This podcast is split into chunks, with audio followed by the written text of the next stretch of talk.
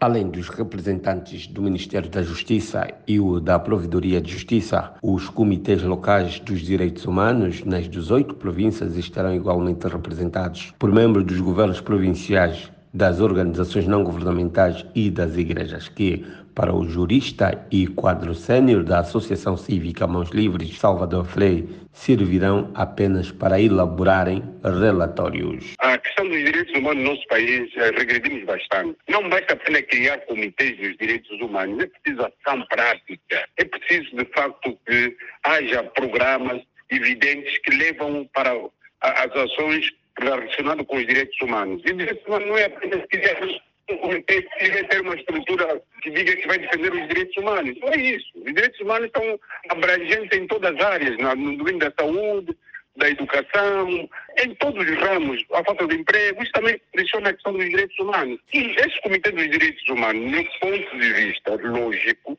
acho que não, não vão fazer absolutamente nada, senão é fazer apenas relatórios. Questionado se poderão estes comitês apresentarem queixas contra o Estado, Frei respondeu. O Comitê dos Direitos Humanos não tem poder nem para abrir queixas, nem para condenar o próprio governo.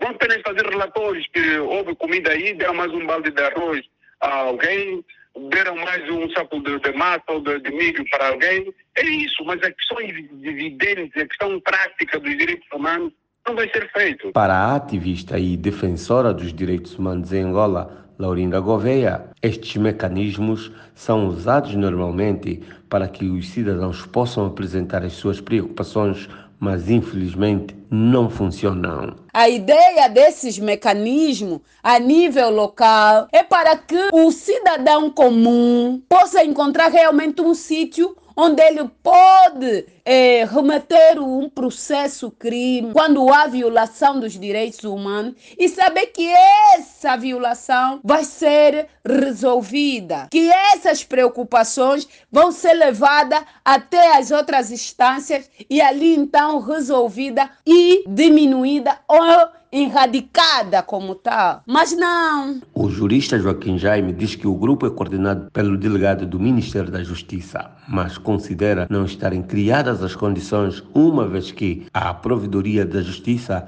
apenas está representada em cinco províncias. Nestes termos, não existem condições concretas, condições legais para que sejam instaladas essas comissões para além das cinco províncias onde a Provedoria de Justiça tem representação. Para o politólogo Rui Candovi, a implementação chega tarde e acredita que, sendo o Estado um ente de bem, tudo fará para manter a imparcialidade do órgão. A decisão peca por tardia. Uh, devemos entender que o Estado, como disse, é uma pessoa de bem e, portanto, um, fará um, todo o possível de uh, agir de acordo às normas. Coque Luanda.